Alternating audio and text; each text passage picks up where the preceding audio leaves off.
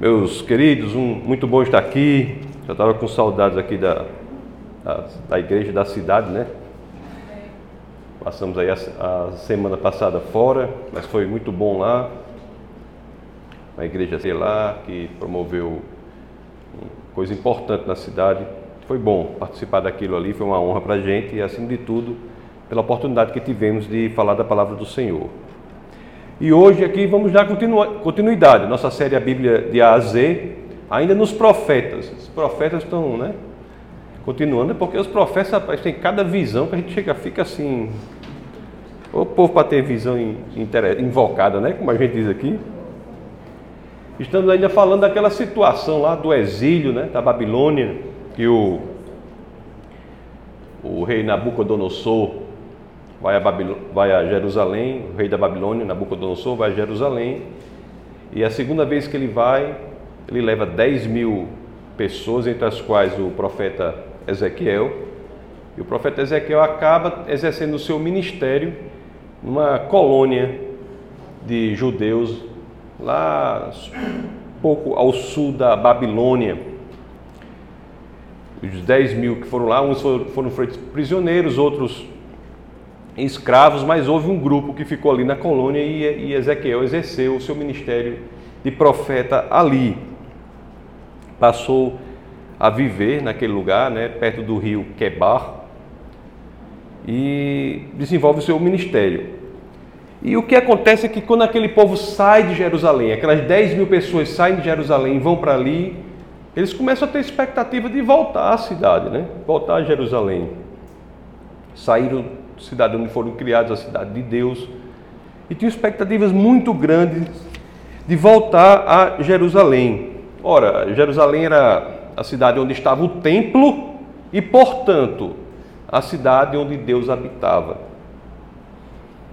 Havia um sentimento assim entre aquela colônia de exilados de que aquela situação era passageira. Eles voltariam logo. E Ezequiel, creio eu, também pensava assim, até que ele, na casa dele lá, recebe uma visita. E aquele visitante inesperado traz uma notícia para ele que vai transformar a maneira com, como aquele povo vê o mundo, esperava que as coisas acontecessem. O portador da notícia é um estranho. Ele havia fugido de Jerusalém e durante algum tempo aí havia percorrido a distância que separa Jerusalém da colônia que eles estavam lá, perto do rio Quebar, deve ser quase 1.200 quilômetros. Deve ter chegado ali cansado, né? Um fugitivo do império da Babilônia. Chega ali cansado, com fome. Aí bate a porta do profeta, a porta de Ezequiel e diz uma coisa ali que é realmente impressionante para a maneira como eles viam, viam o mundo. Abra as escrituras aí no livro de Ezequiel, por favor. Capítulo 33. O, o, o, o tema, o texto base do nosso bate-papo de hoje não é esse capítulo, mas eu quero que vocês vejam isso aí. Ezequiel 33, 21. Ezequiel 33, 21.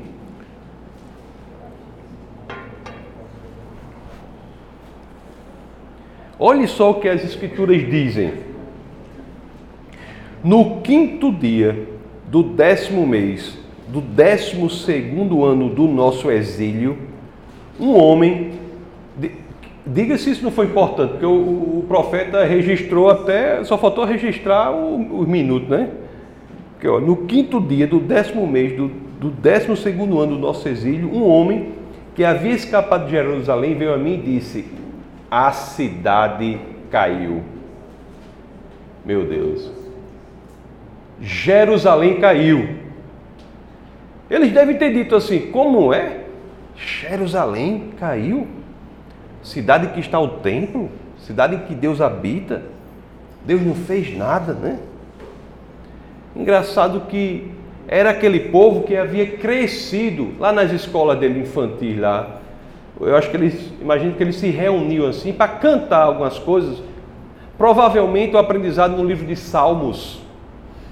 Aí, lá em Salmos 46, versos 4 e 5, eu acho que deviam ter crescido cantando isso.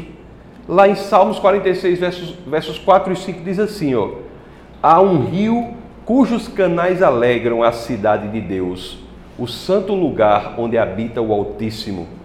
Deus nela está, não será abalada. Deus vem em seu auxílio desde o romper da manhã.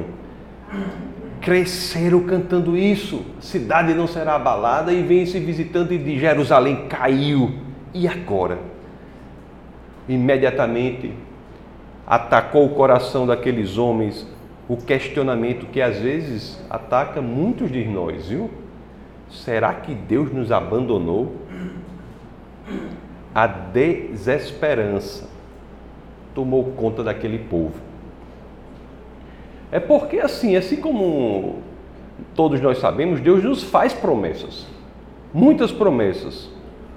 Mas o problema é o seguinte: muitos, isso é muito comum, sempre foi na história do povo de Deus, desde Abraão, até antes de Abraão, até hoje em dia é muito comum nós vermos que pessoas que sabem que Deus faz promessas, mas quando as circunstâncias parecem impossíveis de serem superadas, é muito comum essas pessoas esquecerem das promessas do Senhor. É tão comum. Deus faz promessa para você, mas você foca nas circunstâncias e diz: não, essas promessas que Deus faz devem ser mais para os outros, assim, para mim não. Eu não deve ser para outra pessoa em outro lugar, para mim não é assim não. Muitos olham e dizem assim, rapaz, Deus nem é bom comigo, né? Eu vejo isso. Deus é, como é que Deus faz isso comigo? Eu vejo tanta gente dando certo.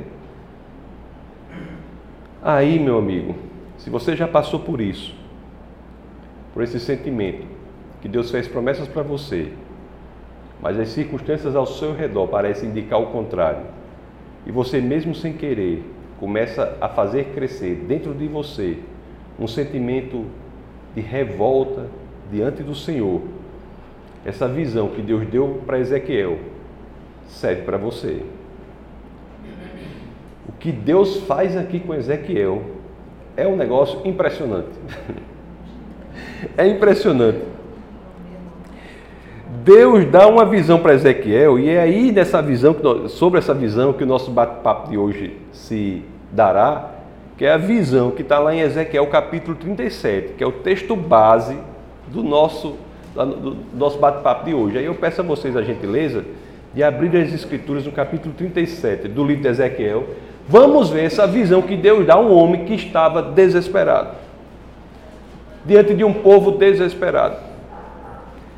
Olhe só o que é, que a, como é que a visão se dá aqui, né? A 37:1, Ezequiel 37:1. A mão do Senhor estava sobre mim, e por seu espírito ele me levou a um vale cheio de ossos. Bom, nessa visão aí, Deus leva Ezequiel a um lugar específico. É um vale cheio de ossadas, cheio de ossos. Você imagine aí. Pode haver representação visual mais importante, ou mais feliz, ou mais perfeita de um povo sem esperança do que um vale cheio de ossos? As pessoas, quando não veem saída para a vida, estão em situações que olham por um lado, por outro, parecem serem, na realidade, aquele amontoado de ossos. O desesperançoso, aquele para quem a desesperança parece que abandonou a amizade, a parceria, é como um morto, não é? É como um morto. Se resume a um aglomerado de ossos. Ossos que, como na visão de Ezequiel, era um resultado de uma batalha, na visão daquele que perdeu a esperança, é resultado também de uma batalha que ele pensa que perdeu na batalha da vida. Olhe como Deus, o próprio Deus que dá a visão a Ezequiel, ele relata a forma como o povo estava sentindo isso. Passe aí para o verso 11, por favor. Olhe só o que ele diz aqui.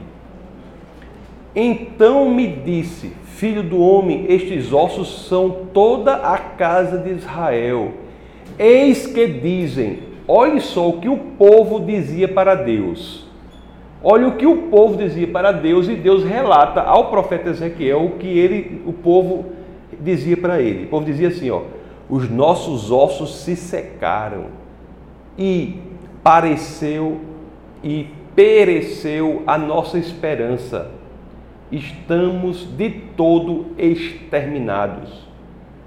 As pessoas diante da circunstância, achando que as circunstâncias da queda da cidade, da queda de Jerusalém, eram mais importantes que a promessa do Senhor, dizem para o próprio Deus que não há mais saída.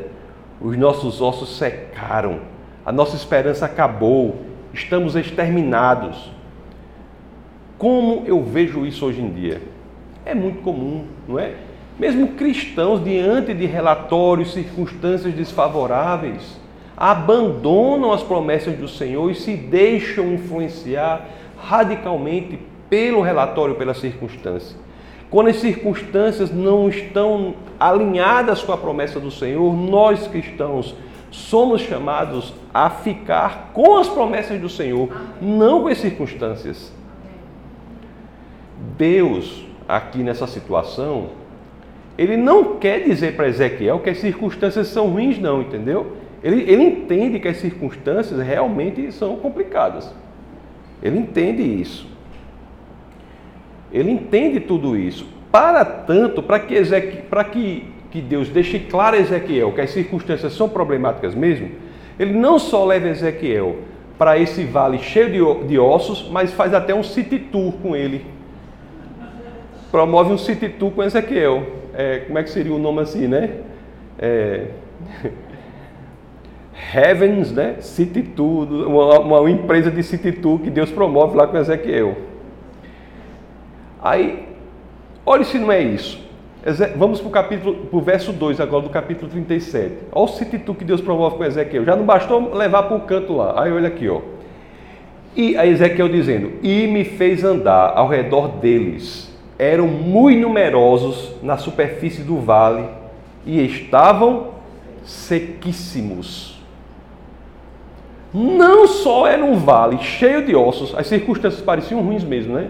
Não só era um vale cheio de ossos, e no Cititu que Deus promove assim, faz é que eu andar ao redor dos ossos lá e ainda mostra para eles que não eram poucos, eram muitos e não eram apenas ossos, eram ossos não apenas secos, mas permitiu-se Deus até o uso do superlativo, sequíssimos. Era seco para valer, né? Amontoado de ossos secos, não é? São coisas sem esperança mesmo. Olha, lá em. Não precisa nem abrir, mas primeiro a Tessalonicenses capítulo 4, verso 13. Se quiserem abrir, diz assim, né? Não queremos, porém, irmãos, que sejais ignorantes com respeito aos que dormem, para não vos entristecerdes como os demais, que não têm esperança. Se tem uma mensagem aqui que eu, que eu tenho que dizer no meio desse bate-papo, é o seguinte: olha, perca tudo na sua vida, menos a esperança. Se tem uma coisa na vida cristã que, se você perder, você verdadeiramente está aniquilado, se chama esperança.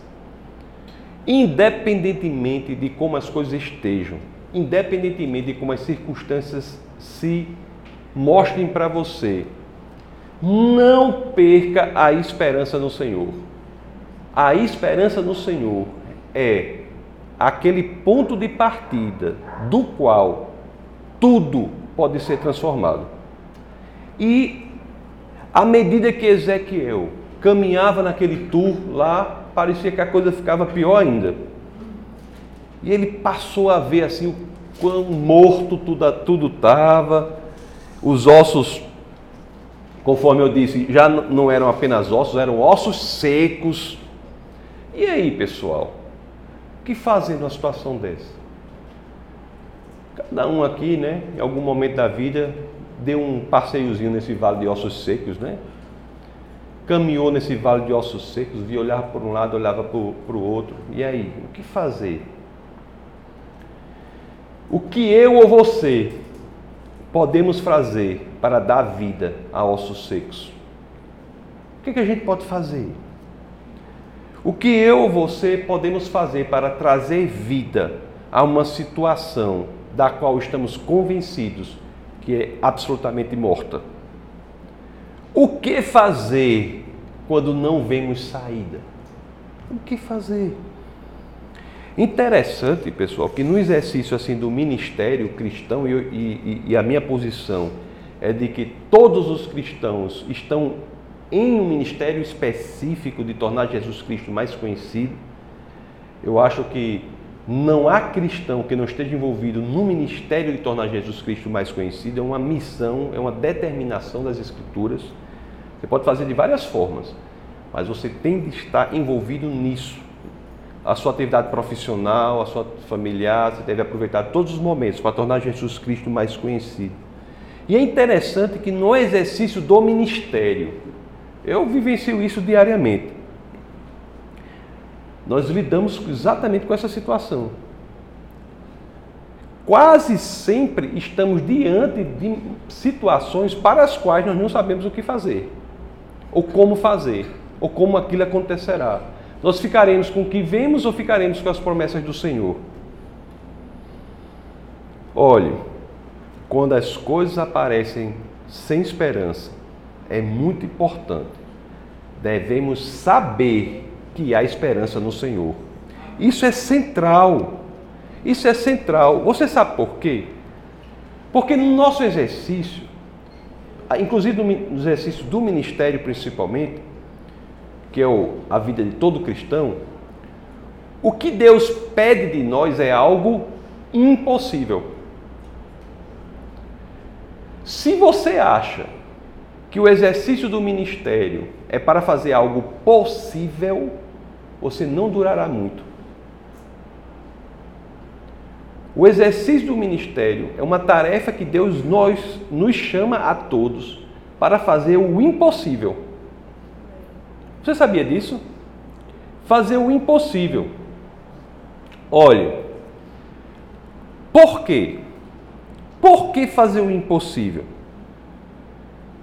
Porque ele diz, ele quer que você entenda que você por si só não conseguirá. O impossível só é alcançado quando entendemos que o que fazemos na nossa existência aqui na terra enquanto cristãos deve ser feito com a ajuda do Senhor.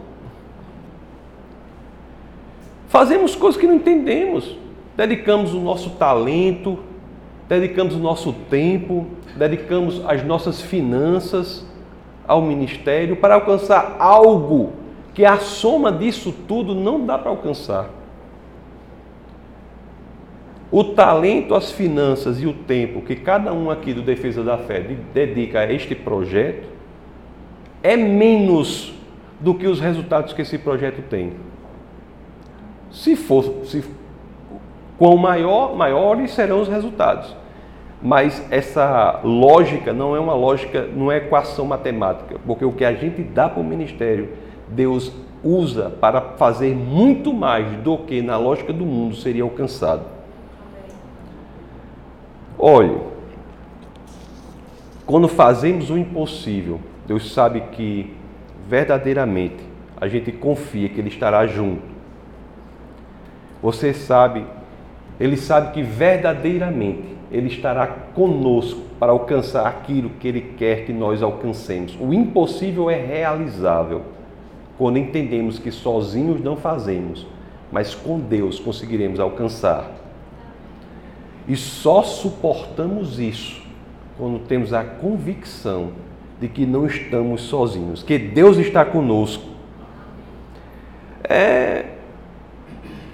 O verso 3 a gente leu o 1 e o 2. O verso 3 do, do capítulo 37 traz uma questão que aparentemente é simples, mas não é. Vamos ver o que Deus pergunta. Ezequiel diz assim: então Deus, então Deus me perguntou, então me perguntou, filho do homem, acaso poderão reviver estes ossos? Acaso poderão reviver estes ossos? Aí ele responde: Senhor, tu sabes. O que é isso? O que é isso? Ezequiel demonstra ao Senhor, verbaliza ao Senhor aqui a ideia de que, olha só a pergunta, Deus faz: esses ossos secos, Ezequiel, não são, se fosse só osso já era uma pergunta difícil, quanto mais osso seco. Esses ossos secos, Ezequiel, eles podem voltar a viver? A Ezequiel diz: Tu sabes. Olha, Ezequiel diz aqui: Senhor, tudo pode acontecer, tudo pode voltar à vida, dependendo da intervenção do Senhor. Se o Senhor entrar, se o Senhor verdadeiramente entrar no negócio, tudo pode acontecer. E Ezequiel diz: até os ossos secos podem voltar a viver, dependendo da intervenção do Senhor. Aí, pessoal, o que eu achei interessante quando eu li isso aqui foi o seguinte: a gente faz uma autoanálise. Será que eu, será que você, será que nós responderíamos da mesma forma diante da, da pergunta? Nos ossos secos da nossa vida, será que verdadeiramente, eu sei que às vezes da boca para fora é fácil, mas eu estou perguntando uma pergunta do coração. Será que no coração nós chegaríamos para Deus e saberíamos assim, Senhor, com a sua intervenção, eu creio que isso se modificará. Eu creio que aquela situação para a qual não há saída ficará diferente. Eu creio que aquele, aquela pessoa pela qual eu venho lutado tanto vai mudar. Será que nós dizemos isso? Ezequiel tem fé. Tem fé. Ele demonstra isso. Mas o interessante é que as Escrituras, mesmo aqui, já dizem, já deixam claro que a fé, embora seja necessária, não é suficiente. A fé por si só não é suficiente para mudar a situação. É preciso que ela se materialize no comportamento. É preciso apenas não ter fé, mas também agir em fé. É por isso, exatamente por isso, quando entendemos que a fé por si só não é suficiente, mas é preciso agir em fé, que após o questionamento, Deus chama Ezequiel à ação. Chama Ezequiel a fazer com que aquela fé dele vire comportamento. Olha o que diz o verso 4. Disse-me ele: profetiza a estes ossos e dize-lhe: ossos secos, ouvi a palavra do Senhor. Crer. Primeiro ponto é crer do coração, que já não é fácil. Muita gente não consegue. Situação quando, quando um negócio arrocha, abandona logo o Senhor, entra no desespero. Primeiro ponto é esse. Mas se você fizer isso, não é suficiente. Você tem que agir em fé. Agir em fé. Em outras palavras, crer em Deus não é desculpa para você ficar se balançando na rede. Crer em Deus não é desculpa para você ficar se balançando de um lado para outro na rede. Quer melhorar de vida? Trabalhe, estude, dê outras oportunidades para Deus agir na sua vida de outras formas. Você tem o seu emprego, faça outra coisa também. Se dedique. Trabalho ou estudo árduos são caminho. É igual um rapaz ali de um, de um posto, numa conveniência do posto, estava lá dizendo, ah, rapaz, que eu trabalho não sei quantos anos aqui, tá, não sei o que. Você não está satisfeito não com esse trabalho, com esse salário? Ele disse, não, não estou não satisfeito com esse salário. Eu digo, e você está fazendo o que nas folgas aqui? Eu fico, estou bebendo, não sei o que. Eu digo, então, você está ganhando muito bem, então, né? Está ganhando muito bem, porque a realidade dura é essa. Você pode ganhar pouco e estar tá satisfeito, ótimo. Ótimo. Muito melhor do que muita gente que ganha muito e tem uma vida horrível. Não é o fato não é você ganhar muito, é você estar satisfeito. Você está satisfeito. Está com... O dinheiro não é a, a fonte da felicidade. Mas se você não está satisfeito com uma situação, atue na situação, estude, trabalhe, se dedique a outra coisa que o Senhor vai agir. Você está abrindo campos para o Senhor atuar aí. Amém. Quais são os seus talentos? Tem que materializar a fé. Muita gente quer as bênçãos do Senhor, mas não quer seguir a palavra dele. Aliás, foi a pastora que falou isso aí no ontem, não foi? Muita gente quer as bênçãos do Senhor, mas não quer seguir a palavra dele. A palavra dele não é para preguiçoso. Não é. Não é para preguiçoso.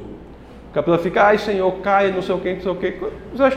Pense, você está trabalhando quantas horas por dia? Está se dedicando, está tentando, está fazendo o seu trabalho de maneira correta, está se dedicando ao máximo ao seu trabalho, está honrando o seu trabalho, está procurando outros campos em que Deus pode lhe abençoar.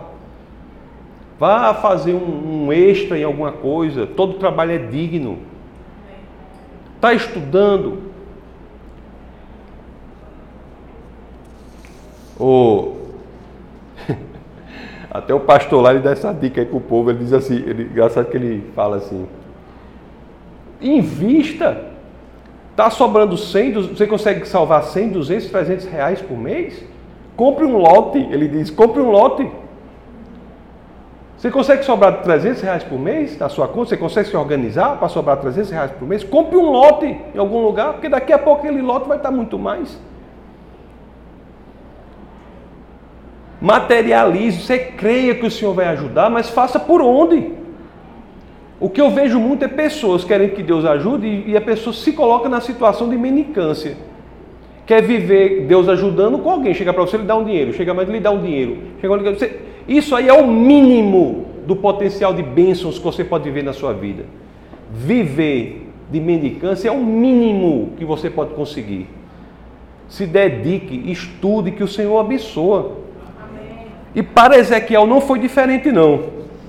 Deus estava pronto para iniciar o milagre, pronto. Mas Ezequiel é chamado a agir.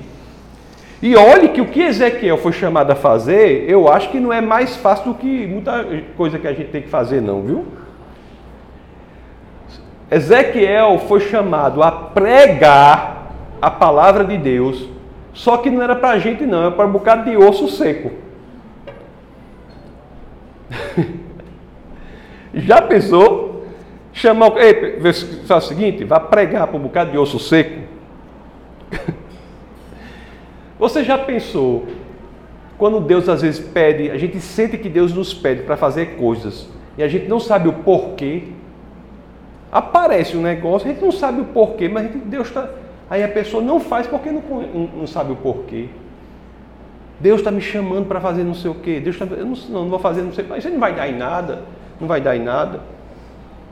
Se Deus está lhe chamando, faça, que aquilo tem um fim proveitoso. Se dedique. Deus não falou para pregar para os ossos secos? Pregue o osso seco. Deus colocou no seu coração para abrir um negócio tal? Abra. Deus colocou no seu coração para estudar para um concurso tal? Estude. Agora estude. Se dedique. Faça. Deus colocou no seu coração a ideia de você comprar um lote não sei onde, compre.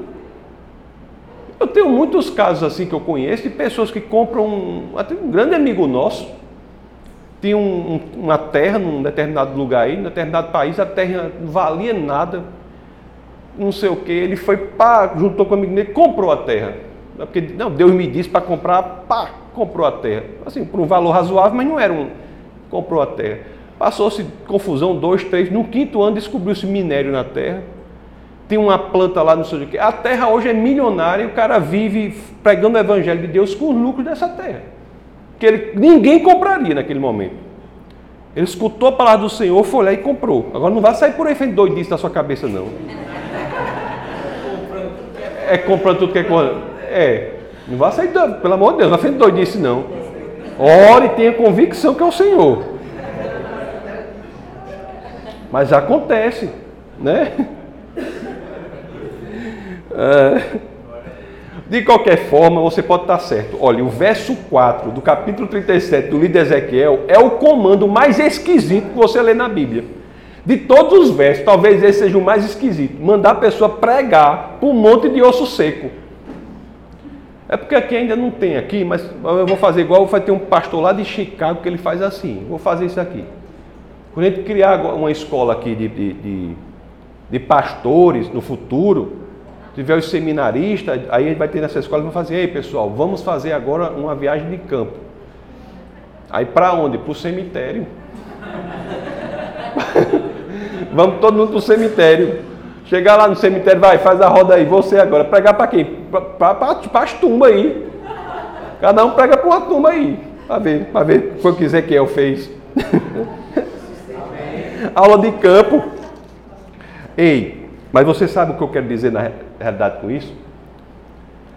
Nós pregamos o tempo todo para amontoados de ossos. Não sei se você já notou isso. Nós fazemos como Ezequiel fez. Muitos e muitos anos você prega e prega para amontoado de ossos, pessoas que não têm o menor interesse pela palavra do Senhor. Por quê? Porque estão mortas. Não é interessante? Não é interessante? Mas Ezequiel foi fiel e adiante pregou para aqueles ossos, e aí, na medida que ele pregava, começou a escutar um barulhozinho. Teco, teco, teco, teco. O barulhozinho. Os ossos começaram a se mexer. Né? As circunstâncias começaram a mudar. Os ossos começam a se juntar. Tendões parece, começam a aparecer conectando esses ossos. Depois os músculos. Depois a pele. A situação que estava um desastre total começa a se organizar. Os ossos trazem estrutura, não é?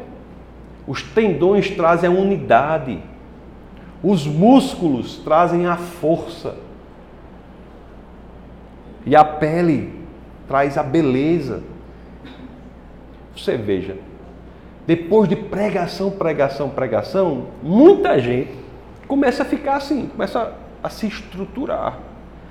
Mas é interessante que a visão que Ezequiel tem deixa claro que isso não é suficiente. A pregação trouxe aspecto correto, organizado à situação, mas ainda faltava algo. Veja aí o verso 8. O verso 8. Olhei e eis que havia tendões sobre eles, e cresceram as carnes, eu chamei de músculos, e se estendeu a pele sobre eles, mas não havia neles o espírito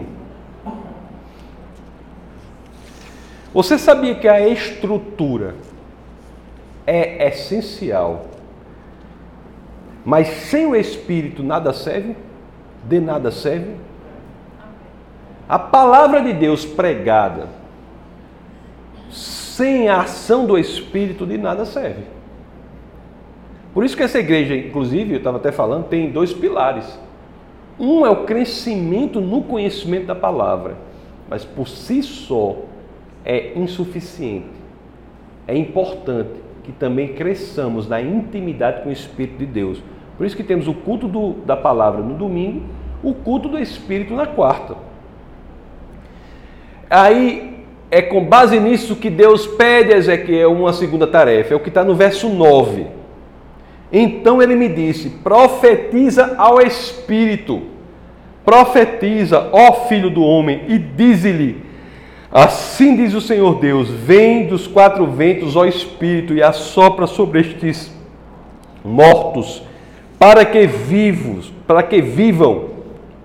Ventos aqui, esse nome ventos aqui no hebraico, né, é, é ruar, que quer dizer é, vento, espírito, fôlego.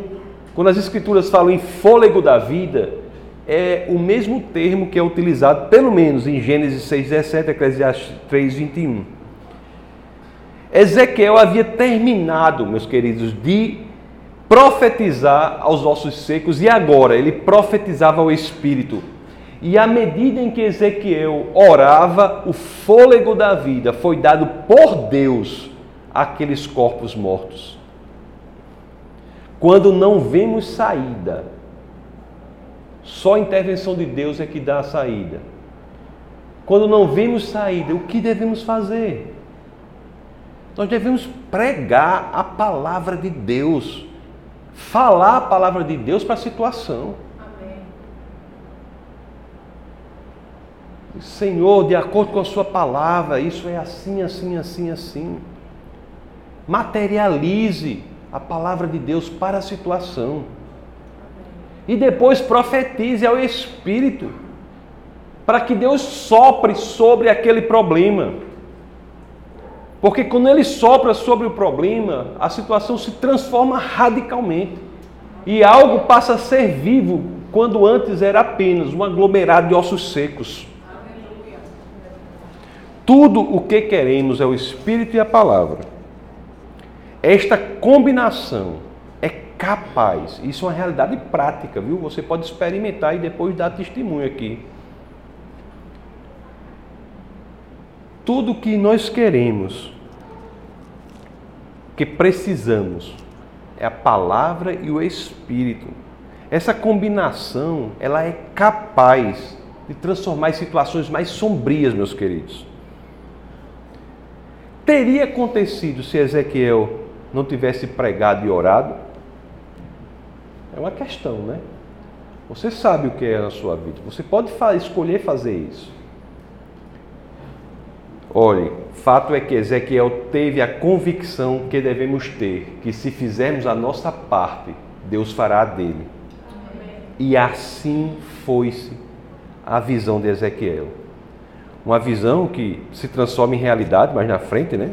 por volta de 70 anos depois disso aqui, a geração posterior àquela que disse que se autodeclarou ossos secos, né? a geração posterior a ela volta a Jerusalém para reconstruir a cidade e o templo, quando nós estudamos antes com Esdras e Neemias, volta a reconstruir a cidade e o, e o, e o templo. Interessante que esse tempo, tempo em que o povo de Deus passou lado do rio Quebar, ele entrou para a história como uma forma em que o povo foi, foi protegido da destruição de Jerusalém. Mas o importante é isso, meus queridos, para encerrar. Quando você não vir saída, saiba que em Deus há esperança. Nunca perca a esperança. Saiba também que sempre que a palavra de Deus é ministrada, e sempre que oramos, Deus age na situação. E é esta a razão de nos reunirmos aqui para podermos entender que com Deus na situação, a nossa realidade será diferente daquelas que não têm em quem depositar a verdadeira esperança. Vamos orar.